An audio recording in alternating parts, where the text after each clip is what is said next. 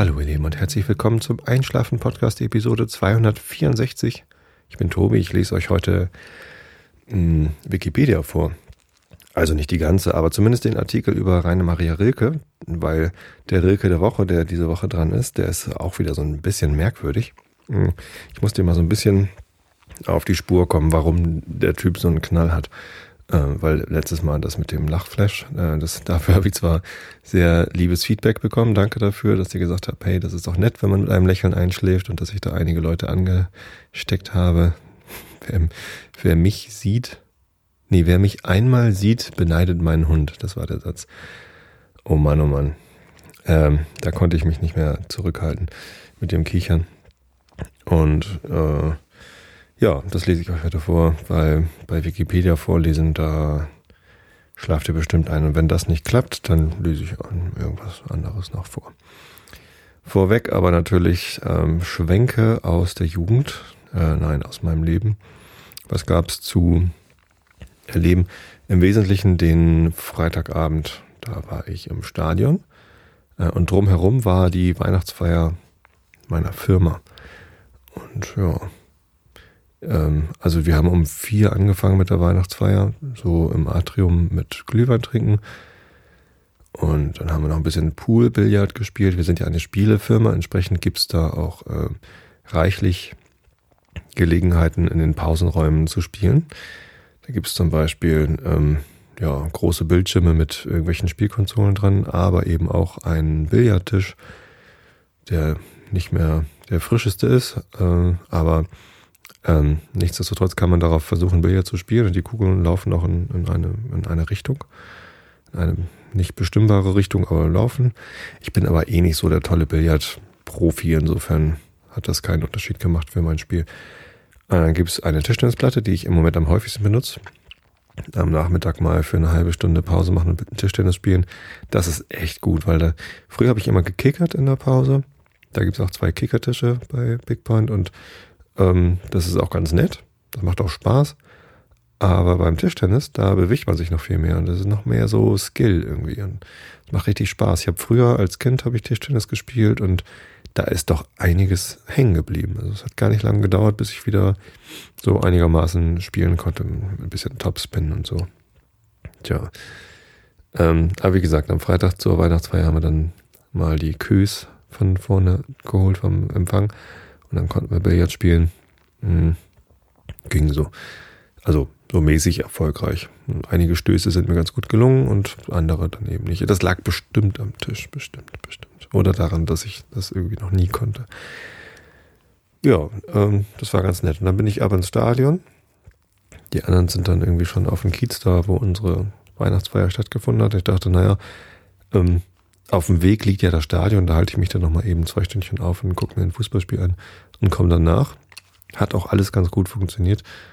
Also als ich dann auf der Weihnachtsfeier war nach dem Spiel, da gab es auch noch genug zu essen. Der große Andrang am Buffet war durch. Das war eigentlich ganz super, weil dann hatte ich ganz viel Platz und konnte einfach alles essen. War auch ganz lecker eigentlich. Ja. Nee, war schon ganz nett. Aber erstmal Besuch im Stadion. Ähm, es gab eine überraschende Aufstellung äh, für St. Pauli.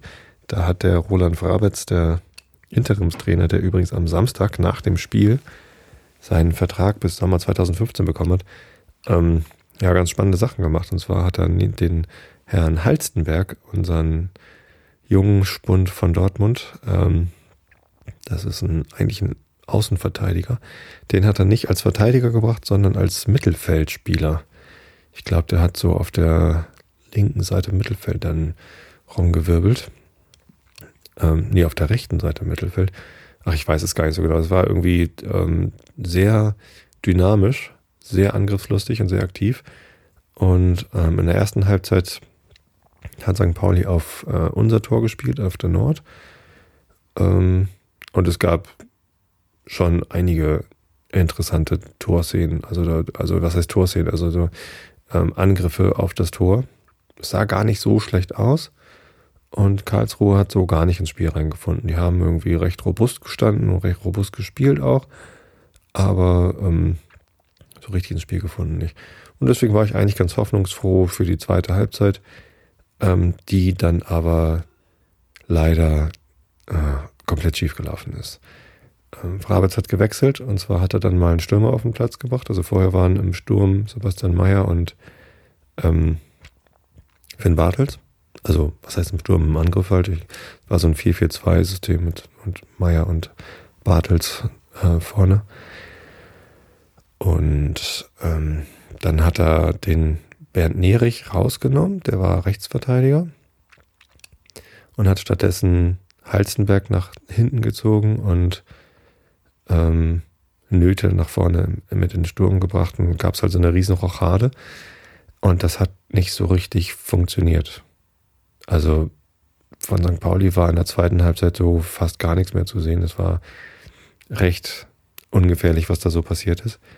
Schatkowski hat mehrfach versucht, aufs Tor zu schießen.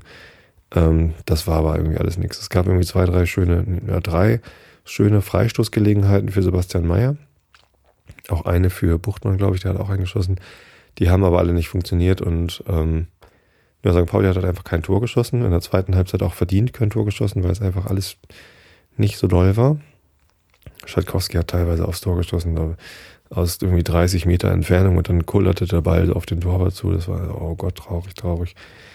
Naja, ähm, zumindest hat dann ähm, Karlsruhe gegen uns gewonnen, genauso wie wir letzte Woche Montag gegen 1860 München gewonnen haben, nämlich mit zwei blitzsauberen Kontertoren. Die waren auch okay, ne, da war also nichts dran zu bemängeln, haben sie einfach reingemacht. Also schlau gespielt von Karlsruhe.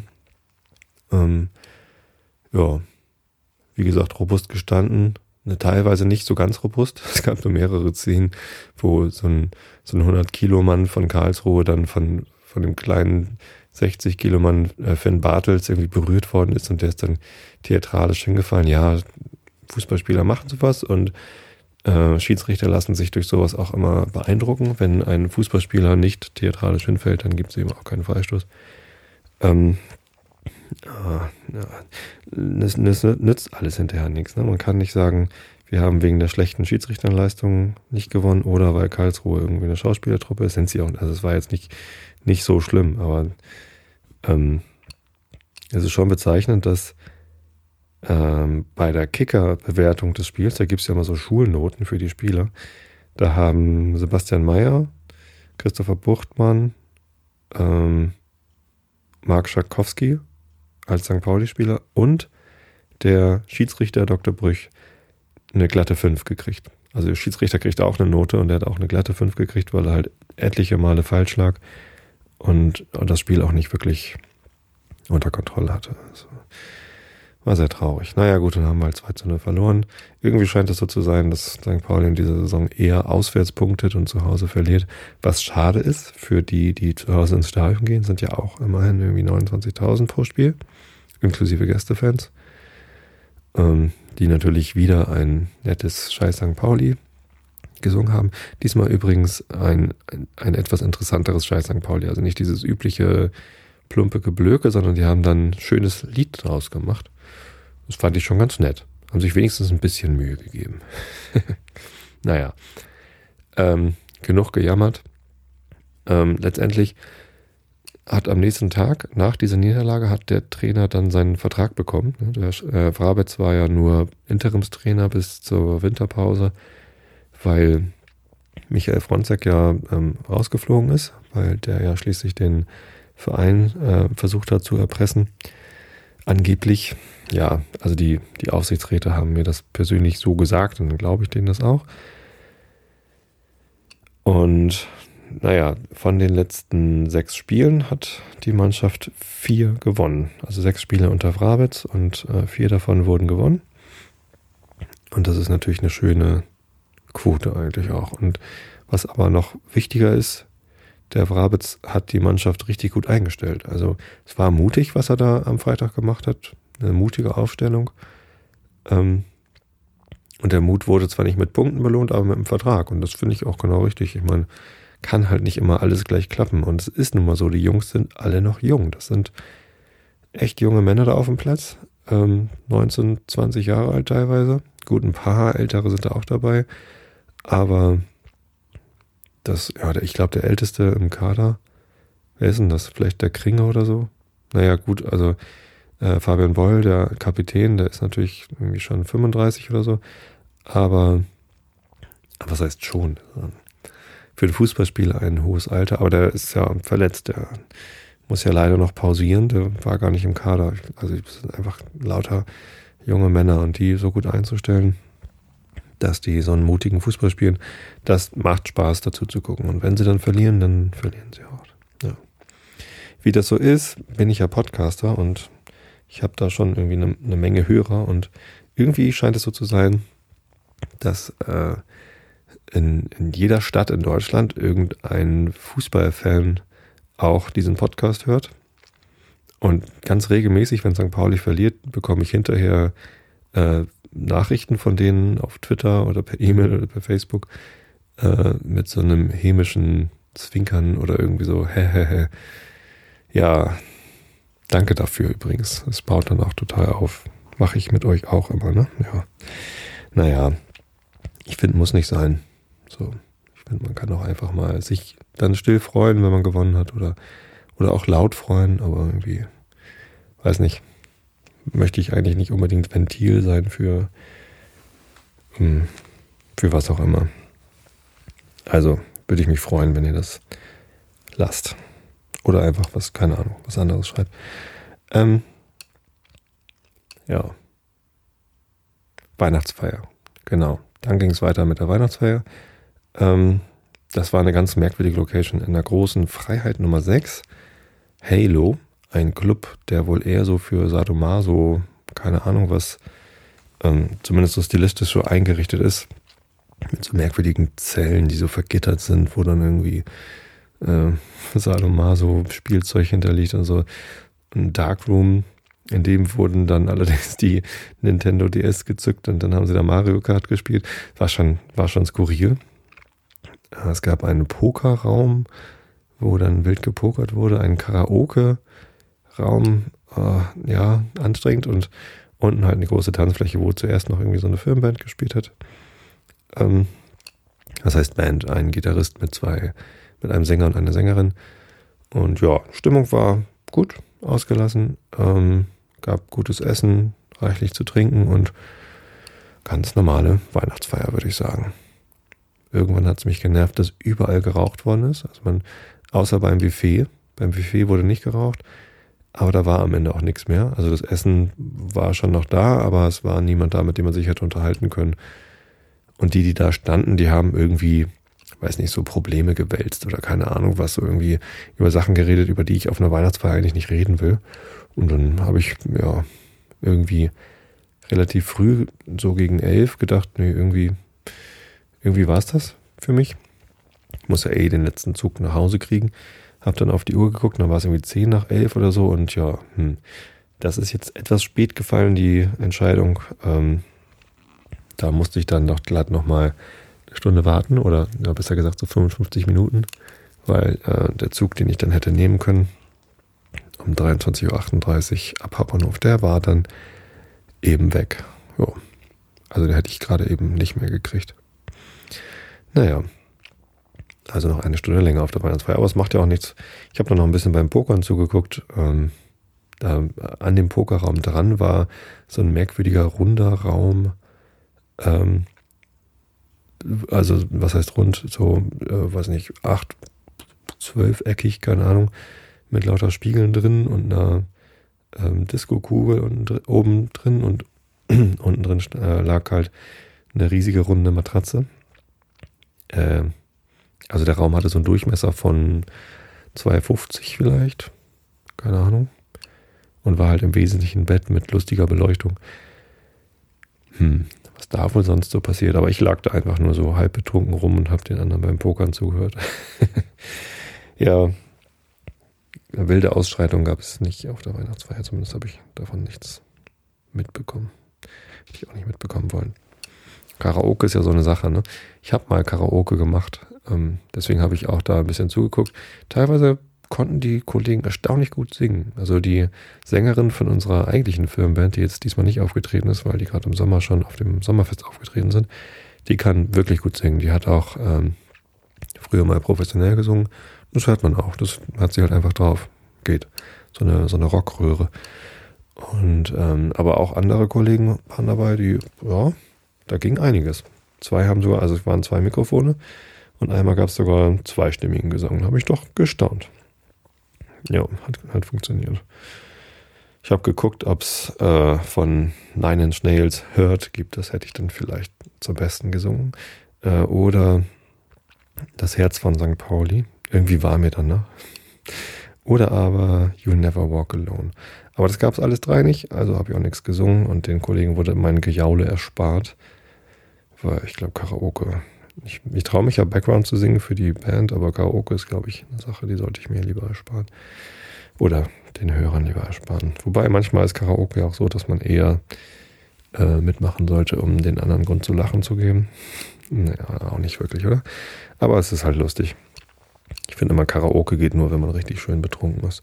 Auf einer Weihnachtsfeier darf man das ja mal. Ne? Aber irgendwie seit der Weihnachtsfeier habe ich auch so überhaupt keine Lust mehr auf Alkohol. Das war. Oh, habe gar nicht so viel getrunken, aber es war irgendwie, ich glaube, der Rauch. Irgendwann wurde halt überall geraucht und ähm, man, man, kam halt nicht mehr umhin, dann irgendwie dauerhaft passiv zu rauchen. Und das war ähm, mir irgendwann zu viel, zu anstrengend. Und ich habe jetzt auch Hals. Also irgendwie, ich weiß nicht, ob ihr es hört, aber ein bisschen rauen Hals. Ich habe hier noch so einen Halswohl-Tee stehen. Dann nehme ich nochmal eben einen Schluck, damit die Stimme nicht aufgeht. Mhm. Halswohl-Tee von Butnikowski. Ja, apropos Butnikowski, dazu wollte ich auch nochmal was sagen. Und zwar zum Thema Demo, Demo in Hamburg. Die äh, Demonstration für den Erhalt der roten Flora war angekündigt für Samstag, 15 Uhr und ähm, hat auch ganz kurz stattgefunden, war dann aber, die Demonstration war ganz schnell vorbei und stattdessen gab es großen Krawall und ja, das habe ich am, am Samstag schon, also es war ja eh, irgendwie war es zu erwarten. Ich habe dann am Samstag im Radio schon, schon gehört, dass da äh, wieder Krawall losgeht und ähm, ich habe dann immer so zwei Quellen. Einmal die offiziellen Medien, also Radio und Fernsehen und so Internetseiten wie Spiegel und Seiten so, wo meistens steht, dass irgendwie ja die randalierenden Demonstranten haben Polizisten angegriffen und der Polizeisprecher sagt irgendwie 80 verletzte Polizisten und so weiter und so fort. Ähm, und dann hat man noch die andere Quelle, das sind so die ganzen Blogger aus meiner ähm, St. Pauli-Fanszene, weil ähm, die Rote Flora ist ja auf der Schanze und das ist ja halt ganz nah dran an St. Pauli. Ich weiß nicht, gehört Sternschanze eigentlich zu St. Pauli, zum Stadtteil St. Pauli? Ich weiß das gar nicht. Ja, so schlecht kenne ich mich aus in der Heimat. Ja, zumindest ist das ja irgendwie nebenan, wenn es nicht dazu gehört. Und ähm, es gibt eben dann viele St. Pauli-Fans, die eben einerseits über Fußball bloggen und andererseits auch über andere politische Geschichten aus dem Stadtteil, zum Beispiel die Lampedusa-Flüchtlinge in der St. Pauli-Kirche oder über eben solche Demonstrationen zum Erhalt der roten Flora. Und darüber bin ich es halt immer gewohnt, nochmal eine andere Sicht auf die Dinge äh, mitzubekommen, dass nämlich irgendwie durchaus die Polizei gar nicht erst die ähm, Demonstration hat stattfinden lassen und dass irgendwie von, von beiden Seiten halt Aggression kommt und ähm, sowas liest man halt normalerweise immer nur in Blogs, dass es eben auch aggressive Polizisten gibt. Ähm, wo dann halt, wenn man sowas erwähnt, halt von den, von den Massenmedien halt immer herkommt, so, naja, aber natürlich werden die Polizisten aggressiv, wenn sie mit Leuchtraketen beworfen werden oder was auch immer. Ähm, aber erstaunlicherweise kommt dieses Mal zum, zum ersten Mal seit, seit langer, langer Zeit auch in den Massenmedien ähm, Kritik an der Polizeiarbeit. Es gibt nämlich YouTube-Videos, die zeigen, dass die Demonstration, wo sie gerade losgeht, 15 Uhr, wollten sie halt von der Roten Flora losmarschieren, dass ähm, sofort äh, die Polizei die Straße blockiert und ähm, dann ähm, ja, kommt es halt direkt zur, zur Ausschreitung, dann fliegen auch gleich irgendwie Steine und irgendwie Feuerwerkskörper. Ähm, und dann wird sofort ein ähm, Wasserwerfer eingesetzt. Also es wird gar nicht erst versucht, die Demonstration erstmal marschieren zu lassen, sondern es wird sofort geblockt und dann gibt es sofort Krawall. Ähm, und darüber hinaus gibt es noch eine Menge weiterer Quellen, die irgendwie äh, übermäßig ähm, aggressives Vorgehen der Polizei ähm, dokumentieren. Und ja, was jetzt zum ersten Mal passiert ist seit langem, ist, dass der NDR darüber berichtet. Zumindest auf der Webseite gibt es einen Bericht darüber, dass, oder zumindest wird halt öffentlich die Frage gestellt, ähm, ob die Polizei denn das wohl richtig gemacht hätte, mit dem Unterton, nein, hat sie wohl nicht richtig gemacht, aber man darf es ja nicht sagen, weil man sonst gleich die Polizeigewerkschaft und alle gegen sich hat. Äh, und die Polizei will man ja eigentlich nicht gegen sich haben. Und dann gab es heute noch einen ganz interessanten Artikel auf ntv.de, also von diesem Nachrichtensender, ähm, der jetzt irgendwie nicht dafür bekannt ist, irgendwie großer Regimekritiker zu sein, sondern es ist halt einfach ein stinknormaler, massenmedientauglicher Nachrichtensender, die auch nochmal die Polizeiarbeit deutlich kritisieren. Ähm, dabei nicht außer Acht lassen, dass natürlich auch ähm, unter den Demonstranten viele waren, die offensichtlich nur auf Krawall aus waren, weil, naja, also wenn das irgendwie fünf Sekunden nach Straßensperre der Polizei dauert, bis da der erste ähm, Bengalo angezündeterweise in die Polizisten fliegt, dann waren diese Demonstranten offensichtlich auch, also einige Leute unter den Demonstranten waren offensichtlich auch sehr gut darauf vorbereitet, dass die Sache eskaliert und äh, sind halt bewaffnet mit entsprechenden Dingen ähm, in diese Demo gegangen. Und gab, gab schon sehr, sehr gute Blogbeiträge dazu, die auch tatsächlich beide Seiten kritisieren. Also einer davon ähm, hat so als Dauermeme ich habe kein Verständnis. Den werde ich sicherlich dann nochmal verlinken oder wenn die, ähm, wenn die Shownote-Schreiber jetzt meinen Twitter-Feed äh, heute beobachtet haben, den habe ich auch retweetet. Ich habe kein Verständnis. Ich habe den Autorennamen leider gerade nicht im Kopf, aber ähm, der, der ist sehr, sehr gut. Und dann gab es noch eine ganze Reihe weiterer Artikel, die sich halt damit beschäftigen, ähm, ob das denn so sinnvoll ist, was denn da alles passiert, ob man nicht irgendwie also was, was man denn tun kann, um, nee, also die, die Frage stellt gar keiner, sondern es wird eigentlich nur festgestellt, man kann eigentlich nichts machen. Es ist alles sinnlos. Es ist irgendwie, die Polizei ist auf Krawall gebürstet, die unter den Demonstranten sind viele auf Krawall gebürstet und das reicht halt auch, um die Polizei aufzustacheln und dann passieren halt eben solche Sachen wie am Samstagabend in Hamburg. Und ähm, was ich da gelesen und gesehen auf YouTube und gehört habe, gibt es auch so einen O-Ton einer Anwohnerin der Juliusstraße, die im Radio angerufen hat und beschrieben hat, was da vor der Tür passiert ist, dass da irgendwie mehrere Polizisten gemeinsam ähm, Jugendliche verprügelt haben und sich irgendwie draufgeworfen haben und das, also bis zur Bewusstlosigkeit, das, ähm, ja, irgendwo kommen die, äh, die Zahlen her, ne? 80 oder 120 verletzte Polizisten und ähm, die Rote Flora meldet über 500 verletzte Demonstranten und das ist natürlich ähm, beides nicht besonders schön. So, also das ist nicht, nicht nur nicht besonders schön, es ist beides ziemlich schrecklich. Und äh, was aber noch schrecklicher ist, ist, dass es erstens absehbar war. Also alle wussten, dass das passiert. Ähm, vielleicht haben viele damit gerechnet, dass das nicht so schnell passiert, denn ich habe gelesen, dass am Anfang der Demonstration um 15 Uhr auch noch viele ähm, eben nicht gewaltbereite schwarze Blockmenschen mit auf der Demo waren, weil sie halt eigentlich für den Erhalt der roten Flora demonstrieren wollten und nicht Krawall machen wollten.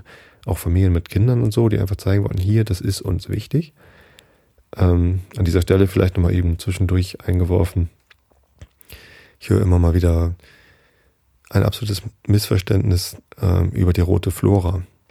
Dass das ja irgendwie ähm, sowieso komisch wäre, wenn Häuser besetzt werden, dann kann man doch nicht erwarten, dass man mit diesen Menschen dann noch gut umgeht, weil Häuser besetzen ist ja eine Straftat und so weiter und so fort.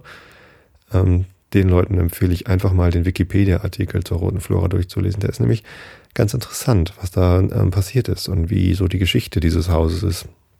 Das Ding stand halt irgendwie, ähm, ja, ach, lest euch einfach diesen Artikel durch. Ähm, grob zusammengefasst kann man sagen, dass in den letzten Jahren äh, eben auch die Politik, auch äh, der äh, Bezirks, die Bezirksversammlung und auch die CDU übrigens, also nicht nur die Linken, die Grünen und die was weiß ich, die äh, bösen Zecken, die das ähm, irgendwie als linkes Kulturzentrum haben wollen, sondern alle in dem Stadtteil, auch die CDU, äh, wollen das gerne als äh, kulturellen und politisch aktivierenden äh, Mittelpunkt als Zentrum für die, für die Öffentlichkeit haben. Ähm, interessanterweise hat während dieses Zustandes äh, die Stadt das Haus an einen Investor verkauft, aber mit der Auflage, dass das halt äh, nichts an den Gegebenheiten dieses Hauses ändert, also dass da weiterhin diese, äh, diese Dinge stattfinden könnten, die da eben stattfinden. Und ja, das, also versteht man auch nicht so richtig, warum das jemand kauft. Ne? Also äh, eigentlich kann man so ein Haus doch nur kaufen, äh, wenn man Interesse daran hat, das dann am Leben zu erhalten, diesen, diesen Betrieb, und nicht da irgendwie Geld rauszuschinden, weil wenn die Stadt sagt, hey, das soll so bleiben, wir wollen dieses Kulturzentrum behalten, dann kann doch nicht äh, ein Investor kommen, das kaufen und sagen, nö, ich äh, verkaufe das jetzt aber noch einen anderen Investor und für den gelten diese Auflagen nicht und der kann dann da irgendwie, was ich, eine Shopping Mall hinbauen oder so. Und das irgendwie verstehe ich, verstehe ich auch nicht. Deswegen kann ich die Demonstranten halt gut verstehen, die auf die Straße gehen, um ähm, die rote Flora für diesen Stadtteil äh, zu erhalten. Nun, ähm, zumindest gab es da eben auch Demonstranten, die wirklich demonstrieren wollten und nicht Krawall machen wollten. Und die sind halt mitten in dieses, ähm, ja, in dieses Inferno reingeraten, dass halt wirklich vom ersten Moment an sofort Wasserwerfer eingesetzt worden sind und dann ziemlich schnell auch Pfefferspray und ja, Schlagstockeinsätze. Man sieht auf YouTube Videos, wie äh, Blöcke von Polizisten so in die, in die Menge reinrennen, so, so, ein, ein Sprint, wo ich dann hinterher gehört habe, die wurden dann ihrerseits eingekesselt. Also der ganze Stadtteil wurde eingekesselt. Die, die Polizei hat alle Zugangsstraßen dicht gemacht, was eben auch bedeutet hat, dass Anwohner äh, nicht rein und raus konnten, nur durch äh, Ausweis vorzeigen, hier, ich wohne hier tatsächlich, ich möchte bitte ge gerne nach Hause. Äh, teilweise sind die Anwohner dazu aber gar nicht gekommen, weil die Polizisten eben auch auf Krawall gebürstet waren. Ähm, und da sind auch Geschäfte. Also da waren Leute gerade beim Einkaufen oder am Café oder im Restaurant und haben gegessen oder einen Kaffee getrunken und ähm, die waren dann auf einmal eingekesselt. Das ist irgendwie, also da war, da war Krieg in Hamburg am Samstag und das finde ich ganz, ganz schrecklich. Das, also ich kann das einfach. Also, und wofür ist dann die Frage? Also wofür, wofür war dieser Krieg? Das ähm, gab da einfach keinen kein gutes Ziel. Also weder die, weder die Krawallmacher unter den Demonstranten noch die Polizisten können noch irgendetwas Sinnvolles damit gewollt haben. Das ist, und das kurz vor Weihnachten, Fest der Liebe. Niemand hat da irgendeinen irgendein Sieg errungen oder irgendwas bewirkt. Ja, und Leute, die ähm, bei Butnikowski die Scheiben oder die Werbeschilder einschlagen oder irgendwie Dinge demolieren, die bewirken mal schon gar nichts. Also das das sind, weiß ich nicht, kranke Menschen, die sowas tun. Ja, traurige Geschichte. Ähm, heute mal nicht zu lachen. Letzte Woche gab es was zu lachen, heute gab es nur was zum traurig sein, Kopfschütteln und kein Verständnis haben. Ähm, ich finde es trotzdem wichtig, dass man sich damit beschäftigt und dass man ähm, auch immer versucht, viele Quellen anzuzapfen, um nicht nur einen Blickwinkel zu haben. Umso erstaunlicher finde ich es, dass auch in äh, Massenmedien wie NTV und NDR dann doch mal Kritik am Polizeieinsatz geübt wird und auch die Frage gestellt wird, was will man denn damit erreichen und warum, warum erlaubt man denn sowas? NTV zum Beispiel hat ähm, die Frage gestellt, ja, die Polizei hat ähm, irgendwie den Ausnahmezustand oder irgendwie eine bestimmte gesetzliche ähm, Schiene gezogen für, für diesen Bereich, die es ihnen halt erlaubt, irgendwie in Gewahrsamnahmen und Ausweiskontrollen auch ohne Anlass und so weiter und so fort zu ermöglichen. Und das ist ja halt Politik. Also die, die Polizei mache Politik und hat das halt ganz stark in Frage gestellt, ob die Polizei denn das darf. Oder ob das nicht vielleicht lieber ein Richter hätte machen müssen. Warum kann denn ähm, die, die Polizei, die eigentlich nur das Gesetz wahren soll, auf einmal selber ähm, Gesetze machen. Und das ist ja schon deutliche Systemkritik im Massenmedium. Das fand ich ähm, beachtlich. Bin mal gespannt, was noch daraus kommt. So. Aufpassen muss man aber auch. Ich habe heute zum Beispiel eben gerade noch auf Twitter gelesen, dass irgendwer behauptet, äh, dass Viktor Janukowitsch und Boris, nee, Boris Jelzin wollte ich gerade sagen, Putin ähm, sich irgendwie so solidarisch gezeigt haben mit dem Hamburger Bürgermeister und ihn gelobt haben für den mutigen Polizeieinsatz und ähm, nee, Erdogan, nicht, nicht Janukovic, sondern Erdogan soll angeblich irgendwie äh, Olaf Scholz gelobt haben. Und das kann natürlich auch eine Fake-Meldung sein. Ne? Alles, was man liest, kann eine Fake-Meldung sein. Bei YouTube-Videos, ähm, das ist schon ziemlich schwierig, sowas nachzustellen, solche Polizeieinsätze. Deswegen, denen glaube ich immer. Und es gibt eben auch ein paar Blogger aus der Szene, denen ich da auch vertraue, dass die auch keinen Quatsch schreiben. Ähm, aber ja, leider ist es ja mittlerweile auch so, dass man sich auch echt vieles zusammenreimen kann. Ja, es wäre so schön, wenn man sich ähm, auf sinnvolle Art und Weise politisch beschäftigt. Tja, und es wäre auch schön, irgendwie eine Polizei zu haben, auf die man vertrauen kann. Ist irgendwie beides ziemlich schwierig im Moment. Gut. Ähm, oder auch nicht gut. Äh, ich gucke mal eben in den, in den Chat rein. Da schreibt der Kimonis gerade, die Rote Flora ist kaum 300 Meter entfernt von der Schlafturnhalle Nummer 1 des äh, kommenden Kongresses des Chaos Computer Clubs. Das ist ja ähm, immer zwischen den Jahren, also vom 27. Dezember, glaube ich, bis zum 31. oder so, ist der Kongress des Chaos Computer Clubs in Hamburg. Und anscheinend gibt es da Schlafturnhallen wo man dann übernachten kann. Mm, in der Nähe der Roten Flora. Ja, mittlerweile seid ihr da, glaube ich, wieder sicher. Also der Ausnahmezustand ist ja wieder aufgehoben. Und ähm, die Situation, dass ihr von Polizeieinsatzkräften durch die Straßen gejagt werdet, das wird ähm, euch da dann hoffentlich nicht treffen. Ich selber kann leider nicht dabei sein beim äh, 30C3. Ja, das ist halt zwischen den Jahren ist immer irgendwie Familienzeit und dies und jenes geplant. Dieses Jahr fahren wir sogar noch mal kurz nach Rügen. Bisschen entspannen an der Ostsee. Und deswegen kann ich wiederum nicht dabei sein. Ich wäre total gerne gekommen. Wäre eine tolle Chance gewesen, euch mal alle kennenzulernen. Die ganzen Shownote-Schreiber werden da sein oder viele zumindest. Und auch viele Podcaster-Kollegen werden da sein. Und da wäre ich natürlich gern da gewesen, hätte mal die ein oder andere Hand geschüttelt und ähm, mich für den Einsatz beim Shownoten persönlich bedankt. Jetzt kann ich das immer nur hier machen. Vielen Dank nochmal an dieser Stelle. Und ja, ich kann leider nicht kommen. Tut mir leid. Vielleicht ja nächstes Jahr, aber es ist halt immer so, ne? Zwischen den Jahren, da ist halt für mich Familie angesagt. Und mit der Familie zum 30C3, dafür sind die noch nicht ähm, computerbegeistert genug. Also meine Kinder sind begeistert vom Computer, aber ich glaube nicht, dass ihr so Hallen habt, wo die Leute dann Nintendo spielen. Wobei spielen sie bestimmt auch, aber na, ist ja nicht Sinn der Sache. Wobei Mareile jetzt gesagt hat, sie möchte gerne programmieren lernen. Und das finde ich cool. Da bin ich mal gespannt, was daraus wird. Habe mich mal ein bisschen schlau gemacht, was es da gibt. Die meisten Kurse für Kinder, die ich gefunden habe, sind leider auf Englisch. Und so gut ist ja Englisch noch nicht. Die hat jetzt zwar zwei Jahre Englisch in der Schule gehabt. Ist ja jetzt vierte Klasse. Ähm, das reicht aber, glaube ich, noch nicht, um so einen Kurs auf Englisch zu verstehen. Natürlich sind die Schlüsselwörter der meisten Programmiersprachen auch auf Englisch, aber ich glaube, so ein paar einzelne Schlüsselwörter zu lernen, while und if und then und sowas, das äh, wird einfacher sein, als ein ganzes Tutorial auf Englisch durchzuarbeiten. Es gibt aber auch Sachen auf Deutsch. Zum Beispiel habe ich gefunden eine Ruby-Lernumgebung mit Kara einem Marienkäfer, den man ähm, über ein ähm, Feld steuern muss. Der hat halt so Sensoren, wie ist vor mir ein Baum, links oder rechts neben ein Baum oder stehe ich auf einem Kleeblatt.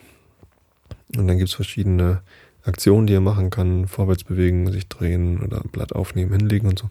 Und damit kann man halt so verschiedene Aufgaben lösen, wie zum Beispiel gehe von hier nach da und lass da und da Blätter fallen oder so. Ähm, das ist ganz niedlich, ist recht einfach. Man lernt so die grundsätzlichen Prinzipien von imperativer oder prozeduraler Programmierung. Was man natürlich nicht lernt, sind so Dinge wie, wie soll man eigentlich programmieren? Also, ähm, dass ich hier keinen Spaghetti-Code äh, produziere, wo irgendwie ein Befehl nach dem nächsten steht, sondern irgendwie ja, hübsch die Dinge zusammenfasse. Was Refactoring ist, lernt man halt nicht. Was ja, keine Ahnung. Ist aber vielleicht für den Anfang auch völlig egal. Soll es halt erstmal verstehen, dass Programmieren halt die Kunst ist, dem Computer zu sagen, was er tun soll. Und mal gucken. Vielleicht machen wir das jetzt über die Feiertage mal ein bisschen. Wäre ganz nett. Das ist mal eine andere Beschäftigung am Computer als immer nur spielen, spielen, spielen. Wobei Programmieren auch eine Art von Spiel ist, ne? Man probiert etwas aus und guckt, ob es geklappt hat. Kann man zumindest spielerisch verstehen. Jo. Ja, was habe ich noch zu erzählen? Weihnachtsbaum steht. Haben gestern schon Bescherung Teil 1 gemacht am vierten Advent, weil meine, meine Mama, die feiert Weihnachten bei meinem Bruder in München, äh, beziehungsweise Otterfing. Und die wollte gerne vorher noch ähm, ihre Geschenke an uns loswerden. Haben wir gestern schon ähm, ein Weihnachtsessen gemacht. Ich habe einen Schweinebraten zubereitet, wo zumindest die Soße ganz spektakulär lecker ge ge gelungen ist. Der Braten selbst war mir ein bisschen zu trocken. Ich glaube, ich habe ihn auf zu hohe Temperatur und dann halt zu kurz gemacht. Es ist wohl besser, wenn man den ganz langsam bei niedriger Temperatur macht. Irgendwie, keine Ahnung, habe ich mir ein paar Chefkochrezepte angeguckt, wie die das so machen. Ähm, war mein erster Schweinebraten. Ähm, so mit Krustchen, so, ne, aufgeschnittener Schwarte. Das habe ich den Schlachter machen lassen. Und ja, ähm, also das, das Aufschneiden, diese, dieser rautenförmige Einschnitt für die Krustchen, wollte ich, keine Ahnung. Haben alle gesagt, lass das lieber vom Schlachter machen, dann habe ich das lieber vom Schlachter machen lassen. Und dazu gab es Kroketten, Kartoffeln, Rotkohl, wir hatten ein bisschen Rotkohl in unserer Gemüsekiste vom Bio-Bauernhof, den meine Frau zubereitet hat. Und dann Rosenkohl hatten wir auch noch von eben selbiger Stelle. Und ja, das war sehr lecker. Und dann gab es schon ein bisschen, bisschen Geschenke.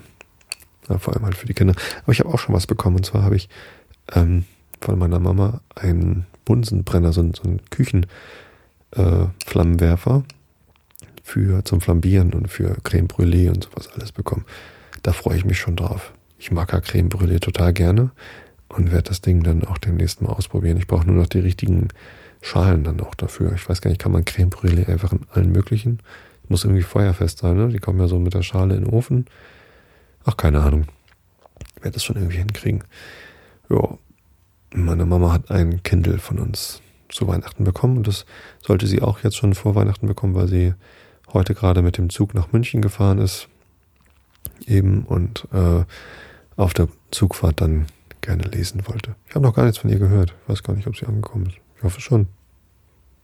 Ja, so langsam müsste sie da sein. Ich glaube, ich werde gleich mal anrufen. Oh. Was gab's noch? Samstag. Oh, Samstag war ich im Kino, genau. Ähm, als ich dann meinen Rausch von der Weihnachtsfeier irgendwann halbwegs ausgeschlafen hatte, sind wir abends ins Kino gefahren. Ähm, wir waren in Harburg am Cinemax. Daneben ist das Café Zentral und ähm, ich konnte mich nicht mehr an den Namen erinnern, weil der ab und zu mal den Besitzer gewechselt hat.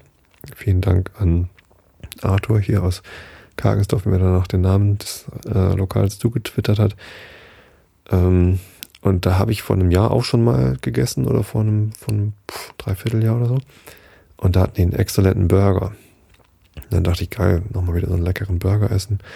Ähm, der war dieses Jahr, ähm, also am Samstag war der nicht so spektakulär. Das Brötchen war irgendwie ein bisschen, ja, ein bisschen trocken irgendwie, nicht so richtig, weiß ich nicht.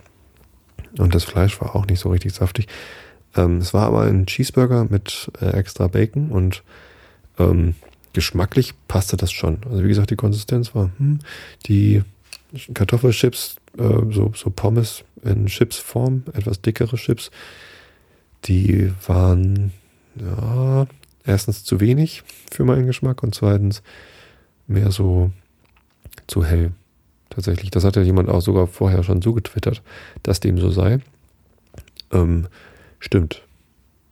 Die waren nicht so gut. Der Burger war geschmacklich gut, von der Konsistenz so halb gut und naja, ähm, kann man machen, muss man nicht. Und es ist halt direkt neben dem Kino. Man kann direkt rübergehen vom Café Zentral ins Kino, ohne rauszugehen. Und da haben wir dann den Hobbit geguckt. Ähm, ich habe das Buch früher geliebt und äh, mehrfach gelesen. Auch äh, den Herrn der Ringe habe ich mehrfach gelesen. Ich bin großer Fan vom Herrn Tolkien. Und deswegen habe ich mich auch sehr auf den Film gefreut. Ich habe jetzt schon vorher gehört, dass der recht weit weg sein sollte vom Buch und deswegen dachte ich, naja, und es soll nur lauter Schlachten geben mit den Orks und Krieg und so und ähm, da kann ich, also ich weiß, dass es am Ende diese Schlacht der fünf Völker gibt, ne, wo dann, als der Drache dann schon längst aus dem Berg rausgeflogen war und ähm, der Hobbit ist ja ein Dreiteiler. Ähm, also ich hoffe, ich spoiler jetzt hier nichts. Ich meine, das Buch ist irgendwie 80 Jahre alt oder so. Da gibt's jetzt nicht mehr viel zu spoilern, was da so passiert. Ähm, letztendlich ähm, hatte ich mich auf alles vorbereitet. Ich dachte, naja gut, wenn sie alles schreiben, das hat nichts mit dem Buch zu tun, das geht alles drunter und drüber. Dann habe ich mich einfach nur auf die Bilder gefreut. Ne? Das ist ja der Hobbit Teil 1 war der erste, der in higher Framerate gezeigt worden ist. Und ähm, also mit 50 Bildern pro Sekunde statt 25 und eben eine, eine exzellente Bildqualität einfach hatte. Und das habe ich mir jetzt von dem zweiten dann auch wieder versprochen. Wir haben den auch wieder in so einem Kino mit HFR angeguckt und 3D und hast du nicht gesehen. Und ähm, das war einfach, also darauf, darauf habe ich mich einfach am meisten gefreut und diese Stimmung, die in diesen Filmen immer entsteht. Tatsächlich war es dann so, dass während des Films ich gedacht habe, wieso, das, das kommt ja auch alles im Buch vor. Also natürlich haben sie sich einiges dazu gedichtet. Ne? Also ich kann mich zumindest nicht dran erinnern, dass im Buch auch Legolas vorgekommen ist. Der war nun zufällig irgendwie dann doch gerade bei den Waldelfen ähm, und hat natürlich ordentlich dann wieder seine, seine Surf-Aktion gemacht. Ich finde es so lustig, dass der Typ, ähm, es gab diese eine Szene im Herrn der Ringe, ich glaube im zweiten Teil, wo er so eine, so eine Steintreppe runtersurft auf einem Schild. Und er sieht halt aus wie so ein Surfer auf einer, auf einer großen Welle. Und dann hat er es hinterher nochmal gemacht auf einem Rüssel von so einem Kampfelefanten. Und das hat er in diesem Film irgendwie drei oder viermal. Und in, er, er, ist sogar so aufgetreten, ne? In, in, dem, in dem Gruselwald da mit den Spinnen, da ist er auf einer Spinne in die Szene reingesurft und war die ganze Zeit nur am Surfen. Sehr, sehr lustig. Ähm, das, und das ja, sah man natürlich auch schon im Trailer, dass äh, Legolas großartig vorkommt. Ähm, aber vieles andere war tatsächlich nicht so weit weg vom Buch. Also vor allem gab es zum Beispiel keinen Krieg. Ähm, der, der wird zwar vorbereitet und es wird halt von allen gesagt, ja, es kommt bald Krieg, aber das stimmt ja auch. Am Ende des Buches gibt es einen Krieg. Ähm, zumindest eine riesige Schlacht. Ähm, und äh, so, so weit weg vom, vom tatsächlichen Ablauf des Buches äh, ist der Film jetzt nicht. Aber das mit den spektakulären Bildern und der tollen äh, Qualität und so, das stimmt schon. Das stimmt auf jeden Fall. Also da habe ich echt einen Riesenspaß gehabt. Ich habe auch zum ersten Mal, ich bin auch echt blöd, ne? Ich habe äh, so Monatskontaktlinsen für Sport oder wenn ich mal zum Schwimmen oder in die Sauna gehe, dann sind Kontaktlinsen ganz gut. Und ähm, trage aber eigentlich immer Brille. Jetzt ist ja meine Brille kaputt seit meinem Ausflug äh, nach München bei dem Biffy Clyro Konzert, wo ich dann ähm, blind rausgegangen bin, weil die Brille kaputt war. Und jetzt ist die Brille immer noch in der Reparatur, die wird gerade geschweißt.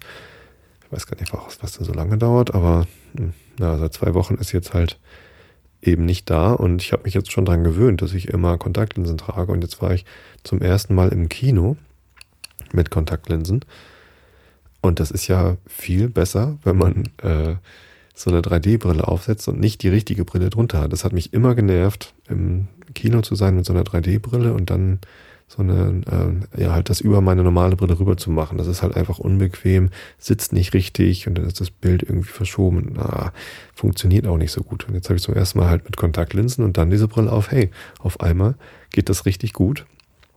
Und ich kann euch das nur empfehlen. Also wenn ihr Brillenträger seid und 3D-Filme äh, wegen der Brille und der Unbequemlichkeit nicht mögt, dann holt euch Tageskontaktlinsen, probiert das einfach mal aus, äh, damit dann ins Kino zu gehen, das ist echt toll. Also ich habe richtig Spaß gehabt bei dem Film. Ich war total begeistert. Meine Frau war nicht so begeistert. Also es gibt auch durchaus Leute, die sagen, oh, ich weiß nicht, irgendwie ähm, war das doch alles ein bisschen komisch.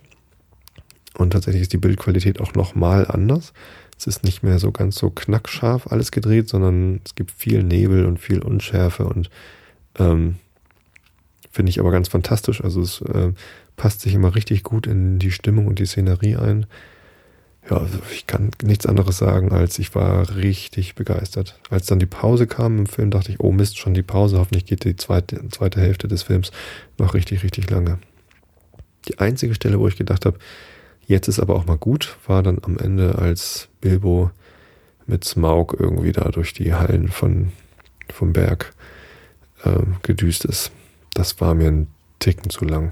Das, ja, weiß nicht. Also hätte man gut auf die Hälfte kürzen können, das wäre immer noch okay gewesen. Naja, aber das nur ein kleiner, äh, ein kleiner Malus. Ansonsten kriegt der Film locker irgendwie neun von zehn Punkten von mir. Achteinhalb mindestens. Vielleicht neun, ja. Hat mir sehr gut gefallen. Geht, geht in den Hobbit-Film, guckt ihn euch in 3D und Higher Framerate an und wenn ihr eine Sehhilfe benötigt, setzt euch Kontaktlinsen ein. Hab mich schon ganz gut an die Dinger gewöhnt. Also am Anfang fühlte sich das schon manchmal noch ein bisschen schlecht an. Ich habe ähm, Tageslinsen, die am Ende des Tages dann schon irgendwie ein bisschen unbequem sind. Ähm, ich hatte aber auch nochmal Monatslinsen, die habe ich jetzt irgendwie wiedergefunden. Die sind sogar noch haltbar bis Anfang 2014. Insofern, und die sind, das sind so höherwertige von Karl Zeiss. Die sind auch torisch, das heißt, die äh, gleichen auch nochmal irgendwie meinen, meine Hornhautverkrümmung mit aus und so. Ähm, die sitzen schon ziemlich gut. Also ich kann auch ziemlich gut damit gucken. Ja. Bin ich ganz, ganz zufrieden eigentlich im Moment. Und ich überlege, ob ich nicht einfach dauerhaft jetzt Kontaktlinsen trage. Manchmal nervt es mich, so spät am Abend, wenn ich irgendwie, gestern Abend zum Beispiel habe ich, ähm, als meine Frau dann um 10 ins Bett gegangen ist, weil sie müde war, wir sind gerade beide ein bisschen angeschlagen, da habe ich noch äh, ein bisschen Playstation gespielt und zwar The Last of Us, ein Spiel, was bei der Playstation mit dabei war. Da war FIFA 14 und The Last of Us dabei. Und das ist ein Spiel ab 18, das irgendwie super brutal sein sollte. Und dann dachte ich, naja, das spiele ich mal lieber nachts wenn die Kinder im Bett sind. Und das habe ich dann gestern Abend noch gespielt. Und da habe ich gedacht, eigentlich würde ich jetzt eigentlich lieber eine Brille aufhaben, weil es wird so langsam unbequem mit den Kontaktlinsen. Und ich habe auch das Gefühl, dass wenn ich die Augen auf habe und Kontaktlinsen drin habe und sobald ich die rausnehme, mache ich sie zu und schlaf. Das kann auch nicht so gut sein für die Augen. Ich habe immer das Gefühl, da muss auch ab und zu mal Luft rankommen. Stimmt aber vielleicht gar nicht. Ich weiß das nicht irgendwie. Naja. Jetzt hat eine Hörerin äh, sich über Twitter gemeldet und äh, mir versprochen, beziehungsweise schon losgeschickt, eine Probe für eine Tageskontaktlinse, die noch mehr Feuchtigkeit oder noch, noch besser für trockene Augen geeignet ist. Da freue ich mich ganz so drauf. Vielen Dank dafür. Und ähm, bin mal gespannt, was dann damit ist. Aber so für abends oder früh morgens wäre eine Brille dann doch mal ganz praktisch. Ich hoffe, die ist, die ist irgendwann mal fertig. Apropos Geschenke. Ähm, ich habe noch zwei bekommen von euch. Die habe ich aber unter den Tannenbaum gelegt.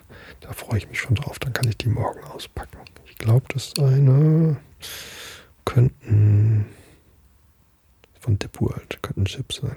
Geil, geil, geil. Da freue ich mich drauf. Also apropos Geschenke. Ähm, mir ist ja heute noch was Lustiges passiert. Das muss ich dann, ähm, muss ich dann auch nochmal äh, loswerden. Und zwar ähm, lag ich hier auf dem Sofa und habe die Sonne genossen. Die hat hier so reingeschienen. Genau auf dem Sofa, wo ich jetzt gerade sitze und vorlese. Jetzt scheint die Sonne nicht rein. Es ist abends äh, halb zehn. Die längste Nacht ist zwar schon vorbei, aber äh, dunkel ist es dann jetzt doch schon. Ähm, und dann kommt eine E-Mail rein. Auf meinem Handy gucke ich oh, von Amazon, hier, Sie haben einen Geschenkgutschein. Und ich dachte, oh, wieso soll ich denn einen Geschenkgutschein von Amazon kriegen? Hab da reingeguckt und war kein Absender. Also stand halt von Amazon. Ähm, und ich dachte, ja, wird wohl Spam sein, weil auch ganz oben steht dann, bitte löschen Sie diese E-Mail nicht oder so. Und dann lauter Links, wo man draufklicken soll. Und ich dachte, nee, das, das ist eine Falle. It's a trap. Und habe mich gar nicht getraut, da irgendwo drauf zu drücken. Und dann der Geschenkgutschein-Code, der stand dann im Klartext da. Und ich dachte, na, probier's halt mal aus. Hab den dann kopiert und ähm, bei Amazon eingetragen und siehe da, tatsächlich, das war ein gültiger Gutschein. Und das muss so gewesen sein, dass das äh, über das Affiliate-Programm gekommen ist, weil ich ja einen Amazon Affiliate-Link habe, der auf der Webseite ist, einschlafen-podcast.de oder in den äh, Shownotes sind auch alle Amazon-Links dann Affiliate-Links. Das bedeutet, wenn ihr da draufklickt und darüber bei Amazon einkauft, dann ändert sich für euch nichts. Das kostet genau das gleiche und fühlt sich auch genauso an, aber ich bekomme eine Umsatzbeteiligung von irgendwie drei Prozent oder so. Ähm, und anscheinend hat das jetzt über Weihnachten jemand gemacht. Das ist ja auch eine Sache, ähm, ne, das, sind, das sind Geschenke, die ihr mir machen könnt, ohne dass irgendwie, ähm, dass ihr irgendwas anderes machen müsst, als außer auf diesen Link zu klicken, wenn ihr Geschenke über Amazon kauft. Ja, zu Weihnachten kommt der Aufruf jetzt wahrscheinlich zu spät, aber irgendwer hat es wohl gemacht. Dann könnt ihr mich ähm, äh, an dem Umsatz beteiligen, indem ihr einfach auf diesen Link geht. Und da habe ich jetzt was bekommen. Da habe ich mich ganz so gefreut. Und was noch viel lustiger war, ich bin dann an den Rechner gegangen, habe dann da noch so eine zweite solche E-Mail gefunden aus dem März. Und das hatte ich doch letztens erwähnt, dass das irgendwie nicht geklappt hatte mit dem Affiliate-Gutschein, den ich irgendwann mal gut geschrieben bekommen habe. Und das muss diese E-Mail gewesen sein. Da war auch noch ein Code drin und den habe ich auch eingelöst und da war tatsächlich auch noch was da. Also ähm, es ist Weihnachten. Es gibt Geschenke, mit denen man überhaupt nicht gerechnet hat. Und äh, das ist richtig klasse. Vielen lieben Dank, ihr Lieben. Ihr habt mich sowieso das ganze Jahr über äh, mit Freuden versorgt.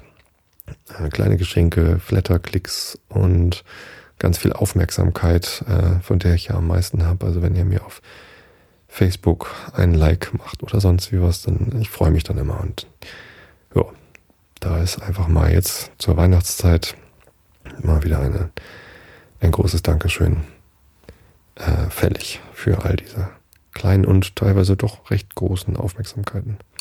Ich muss auch demnächst nochmal ähm, Postkarten verschicken. Ich hatte ja gesagt, wenn mir jemand ein Geschenk schickt und da ist eine Adresse dabei, dann gibt es so eine Postkarte. Die sind gerade alle. Ähm, ich muss dann nochmal neue drucken, das ist ja kein Problem, dann kriegt ihr mal wieder welche. Und solltet ihr ähm, erwartet haben, eine zu bekommen und da kommt keine, dann meldet euch einfach mal. Vielleicht ist mir irgendwo was durch die Lappen gegangen, dann schicke ich noch mal eine raus. Das mache ich total gerne. Ne? Also nicht, dass ihr denkt, das nervt oder so. Bitte einfach nochmal Bescheid sagen, nicht, dass das irgendwo verschütt geht. So. Könnt auch einfach so eine Postkarte bestellen. Schickt mir einfach eure Adresse. Kriegt eine Postkarte. Oder ihr schickt mir auch eine Postkarte, dann schreibe ich zurück. Ja. Eine Weihnachtskarte habe ich auch schon bekommen. Zwei sogar. Das ist auch klasse. Das ist so ein bisschen so wie früher. Früher hat man Weihnachtskarten geschrieben und jetzt ähm, kommt es auch einmal wieder. Nicht nur komische ähm, virtuelle Nachrichten mit irgendwie vorgefertigten Elchbildern auf Facebook oder so, sondern auch richtig so ein Stück Papier. Apropos Stück Papier, ich lese euch jetzt den Rilke der Woche vor, aber nicht vom Papier, sondern vom Kindle. Äh, aus 88 Gedichte sind wir jetzt bei O Lacrimosa, römisch 2. Nichts als ein Atemzug ist das Leere und jenes grüne gefüllt, Gefülltsein. Ja, schon verlesen, ne? Habe ich vorhin im, in der Pre-Show besser gemacht. Hier nochmal. Rainer Maria Rilke, O Lacrimosa, römisch 2. Nichts als ein Atemzug ist das Leere und jenes grüne Gefülltsein der schönen Bäume ein Atemzug. Wir, die Angeatmeten noch, heute noch Angeatmeten, zählen diese der Erde langsame Atmung, deren Eile wir sind.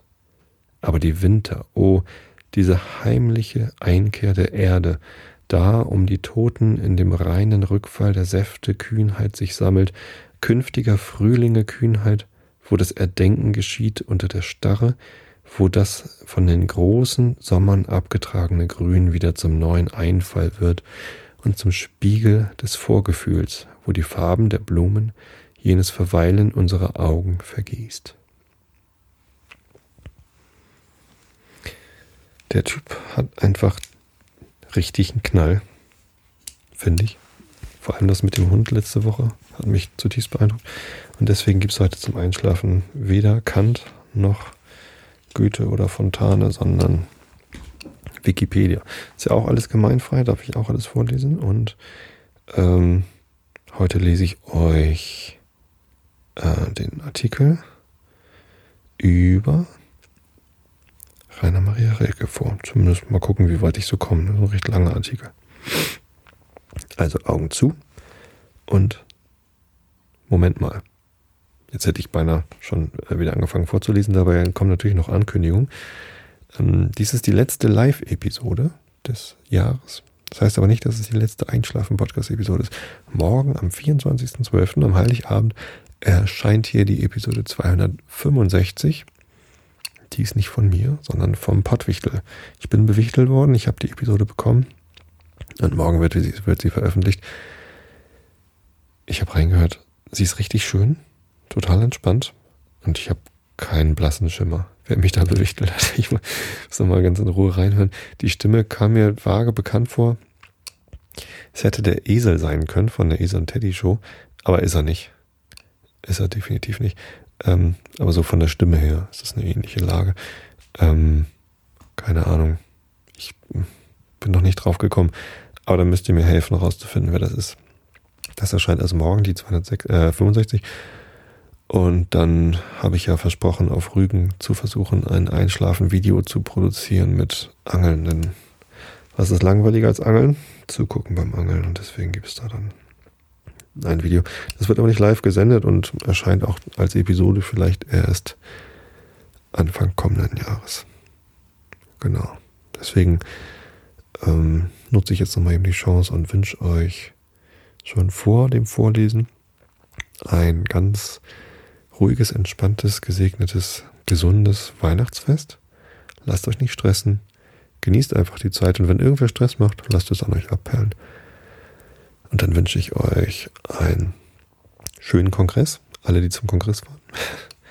Genießt Hamburg. Hamburg ist äh, eine wunderschöne Stadt. Äh, auch wenn es dann manchmal Stress gibt. Aber der Stress wird euch sicherlich nicht betreffen. Ähm, und dann wünsche ich euch noch ein gutes Silvesterfest. Passt auf euch auf. Geht nicht dorthin, wo Millionen angetrunkener oder sturzbetrunkener Menschen mit Sprengstoff hantieren. Zum Beispiel wünsche ich mir eigentlich schon seit langem mal Silvester ähm, auf den Landungsbrücken zu sein weil dort halt irgendwie Dampferparade und Tuten und man hört die ganzen Hauptkirchen Hamburgs, äh, die, die läuten halt ihre Glocken und es gibt ein Riesenfeuerwerk. Ich, allein, ich traue mich da nicht hin, weil, naja, da sind halt tausende von besoffenen Menschen mit Sprengstoff und Feuerzeugen und das, äh, nee, da möchte man eigentlich nicht sein. Ähm, da sollte man einfach verdammt vorsichtig sein. Wenn ihr selber Sprengkörper zündet, äh, beachtet bitte die Sicherheitsvorschriften und so weiter und so fort. Äh, also passt gut auf euch auf, kommt gut rüber ähm, und uns allen gemeinsam wünsche ich dann ein ganz ausgezeichnetes und super ausgeschlafenes Jahr 2014. Jetzt aber Augen zu und zugehört. Rainer Maria Rilke, geboren am 4. Dezember 1875 in Prag, gestorben am 29. Dezember 1926 im Sanatorium Valmont bei Montreux, Montreux in der Schweiz. Eigentlich René Karl Wilhelm Johann Joseph Maria Rilke war ein Lyriker deutscher Sprache. Mit seinen in den neuen Gedichten vollendeten, von der bildenden Kunst beeinflussten Ding, Dingelyrik gilt er als einer der bedeutendsten Dichter der literarischen Moderne. Jetzt muss ich hier mal eben Dinglyrik äh, anklicken. Ein, äh, das Ding-Gedicht ist ein Gedichttypus, der seit der zweiten Hälfte des 19. Jahrhunderts deutlich ausgeprägt ist. In einem Ding-Gedicht wird ein Gegenstand oder Lebewesen distanziert oder objektiv, äh, objektiviert erfasst und beschrieben. Das Gedicht hat den Anspruch, das Ding so auszudrücken, als spräche es über sich selbst. Es soll das Innere und das Wesen des Gegenstandes ausdrücken. Häufig behandelt das Dinggedicht Sujets aus der bildenden Kunst, die in strenger Form sprachlich gestaltet werden. Der Terminus Dinggedicht wurde 1926 von dem Germanisten Kurt Oppert geprägt. Beim Dinggedicht tritt das lyrische Ich meist in den Hintergrund, während gleichzeitig versucht wird, eine Sache oft auch symbolisch auszudrücken. Aha, das ist also Dinglyrik. Weiter zu Rainer Maria Rilke. Daneben verfasste er Erzählungen, einen Roman und Aufsätze zu Kunst und Kultur sowie zahlreiche Übersetzungen von Literatur und Lyrik, unter anderem aus dem Französischen. Sein umfangreicher Briefwechsel bildet einen wichtigen Bestandteil seines literarischen Schaffens. 1875 bis 1896 Kindheit und Ausbildung. Rilke wurde als René Karl Wilhelm Johann Josef Maria Rilke am 4. Dezember 1875 in Prag geboren, das damals wie ganz Böhmen zu Österreich-Ungarn gehörte. Der Vater, Josef Rilke, 1838 bis 1906, war nach gescheiterter militärischer Karriere Bahnbeamter geworden. Die Familie stammte väterlicherseits aus Türmitz im Sudetenland. Seine Mutter, Sophie Fia Enz, 1851 bis 1931, eine ebenso prätentiöse wie ehrgeizige Frau, entstammte einer wohlhabenden Prager Fabrikantenfamilie. Ihre Hoffnungen auf ein vornehmes Lesen, Erleben fand sie in ihrer Ehe nicht erfüllt. 1884 brach die Ehe der Eltern auseinander. Auch das Verhältnis zwischen der Mutter und dem einzigen Sohn war belastet, weil sie den frühen Tod der älteren Tochter nicht verkraftete, die 1874 ein Jahr nach der Eheschließung geboren wurde und nach einer Woche starb. Aus emotionaler Hilflosigkeit heraus band sie René, französisch für der Wiedergeborene, an sich und drängte ihn in die Rolle seiner verstorbenen Schwester. Bis zu seinem sechsten Lebensjahr fand sich Rilke so als Mädchen erzogen. Frühe Fotografien zeigen ihn mit langem Haar im Kleidchen. Auf Druck der Eltern besuchte der dichterisch und zeichnerisch begabte Junge ab 1885 eine Militärrealschule in St. Pölten zur Vorbereitung auf eine Offizierslaufbahn. Die Zumutungen militärischen Drills und die Erfahrung einer reinen Männergesellschaft traumatisierten den zarten Knaben nachhaltig. 1891 brach er krankheitshalber seine militärische Ausbildung ab. Daran schloss sich ein Besuch der Handelsakademie Linz an. Doch schon im Mai 1892 musste er Linz wegen einer nicht geduldeten Liebesaffäre mit einem einige Jahre älteren Kindermädchen unfreiwillig verlassen. Damit war nach der militärischen auch eine wirtschaftliche Karriere aussichtslos geworden. Zurück in Prag konnte sich Rilke von 1892 bis 1895 im privaten Unterricht auf die Matura vorbereiten, die er 1895 bestand.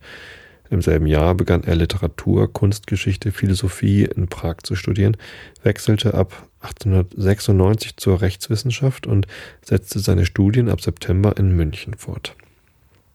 1897 bis 1902 Entwicklungsjahre. 1897 traf Rainer Maria Rilke in München die weitgereiste Intellektuelle und Literatin Lou Andrea Salome und verliebte sich in sie. Auch änderte er seinen Vornamen von René in Rainer, weil Lou Andreas Salome den Namen für einen männlichen Schriftsteller angemessener fand. Die folgende intensive Beziehung mit der älteren und verheirateten Frau dauerte bis 1900 an. Auch nach der Trennung erwies sich Lou Andreas Salome bis an Rilkes Lebensende als seine wichtigste Freundin und Beraterin. Dabei werden ihre psychoanalytischen Kenntnisse und Erfahrungen, die sie sich 1912-13 bei Sigmund Freud angeeignet hatte, eine erhebliche Rolle gespielt haben. Freud berichtet, dass sie dem großen, im Leben ziemlich hilflosen Dichter Rainer Maria Rilke zugleich Muse und sorgsame Mutter gewesen war. Sigmund Freuds Gedenkworte zum Tode Lou Andreas Salomes 1937. Rilke folgte Lou Andreas Salome im Herbst 1897 nach Berlin und bezog eine Wohnung in ihrer unmittelbaren Nachbarschaft. In Berlin lernte Rilke das Geschwisterpaar Mathilde und Karl Gustav Vollmöller anlässlich einer Lesung Stefan Georges im Hause des Künstlerehepaares Sabine und Reinhold Lepsius kennen. 1898 unternahm er eine erst eine erste mehrwöchige Reise nach Italien. In den beiden Jahren darauf besuchte er zweimal Russland. 1899 reiste er mit dem Ehepaar Andreas nach Moskau, wo er Lev Tolstoi traf. Mai bis August des Jahres 1900 folgte eine zweite Russlandreise mit Lou Andreas Salome allein nach Moskau und St. Petersburg, aber auch quer durch das Land und die Wolga hinauf. Auf dieser Reise lernten sie durch Zufall Boris Pasternak kennen, der diese Begegnung in der autobiografischen Erzählung Der Schutzbrief beschreibt. Im Herbst 1900, unmittelbar nachdem Lou Andreas Salome den Entschluss gefasst hatte, sich von ihm zu trennen, hielt sich Rilke zu einem längeren Besuch bei Heinrich Vogeler in Worpswede auf. Vogeler veranstaltete im Weißen Saal seines Barkenhoffs sonntägliche Treffen, wo neben Otto Modersohn, Paula Modersohn-Becker, Karl Hauptmann auch die Bildhauerin Clara Westhoff verkehrte. Clara Westhoff und Rainer Maria Rilke heirateten im folgenden Frühjahr. Im Dezember 1901 wurde ihre Tochter Ruth 1901 bis 1972 geboren. Besonders äh, bereits im Sommer 1902 gab Rilke jedoch die gemeinsame Wohnung auf und reiste nach Paris, um dort eine Monographie über den Bildhauer Auguste Rodin zu verfassen. Die Beziehung zwischen Rilke und Clara Westhoff blieb Zeit seines Lebens bestehen, doch war er nicht der Mensch für ein bürgerliches und ortsgebundenes Familienleben. Gleichzeitig drückten ihn finanzielle Sorgen, die durch Auftragsarbeiten nur mühsam gemildert werden konnten. Bobswede ist übrigens hier bei mir um die Ecke, also nicht weit von Karkensdorf. Richtung Bremen irgendwo. Ich war da noch nie, aber es ist immer noch so ein Künstlerdorf. 1902 bis 1910, die mittlere Schaffensperiode. Die erste Pariser Zeit war für Rilke schwierig, da die fremde Großstadt viele Schrecken barg. Diese Erfahrungen hat Rilke später im ersten Teil seines einzigen Romans Die Aufzeichnungen des Malte Lauritz Brigge gestaltet. Zugleich aber brachte die Begegnung mit der Moderne zahlreiche Anregungen. Rilke setzte sich intensiv zunächst mit den Plastiken Auguste Rodins dann mit dem Werk des Malers Paul, äh, äh, wie spricht man Paul auf Französisch auf? Paul Cézanne auseinander. Mehr und mehr wurde in diesen Jahren Paris zum Hauptwohnsitz des Dichters. Von 1905 bis 1906 war Rilke für acht Monate als Sekretär bei Auguste Rodin angestellt, der ihm gleichzeitig eine idealisierte Vaterfigur war. Das Dienstverhältnis beendete Rodin im Mai 1906 abrupt. Kurz zuvor war Rilkes Vater gestorben. Im selben Jahr lernte Rilke Sidonie Nathanie äh, oder so von Borutin kennen, mit der er eine erotisch desinteressierte, aber von Eifersucht nicht ungetrübte literarische Freundschaft und einen ausgedehnten Briefwechsel bis zu seinem Tod führte. Nachdem Sidonie 1913 in Wien den Schriftsteller Karl Kraus kennengelernt hatte, war es Rilke, der sie vor Kraus warnte. Diese Einmischung in eine komplizierte Liebesbeziehung hatte er später bereut. Ab 1906 intensivierte sich der Kontakt Rilkes zu Mathilde und Karl Gustav Vollmöller. Zunächst nutzte er in Abwesenheit Mathildes deren Pariser Atelier mehrmals. Gleichzeitig versuchte Rilke anlässlich seiner Italienreise 1907 Vollmöller in dessen Villa in Sorrent äh, zu besuchen. Erst über Ostern 1908 kam es zum neuerlichen Treffen zwischen Rilke und Vollmöller in Florenz. Rilke war hier für mehrere Tage Gast in Vollmöllers Florentiner Domizil, der Renaissance-Villa Porcino. Porcino. Anwesend waren auch der Schriftsteller Felix Salten sowie das Ehepaar Lepsius. In den folgenden Jahren trafen sich Rilke und Vollmöller mehrfach in Paris. Die wichtigsten dichterischen Erträge der Pariser Zeit waren die Neuen Gedichte 1907, der Neuen Gedichte anderer Teil 1908, die beiden Requiem-Gedichte 1909 sowie der bereits 1904 begonnene und im Januar 1910 äh, vollendete Roman Die Aufzeichnungen des Malte Loritzbrigge. Für, die Leipziger, für den Leipziger Inselverlag, dessen Leitung Anton Kippenberg 1905 übernommen hatte, wurde Rilke zum wichtigsten zeitgenössischen Autor. Kippenberg erwarb für den Verlag bis 1913 die Rechte an allen bis dahin verfassten Werken Rilkes. Tja.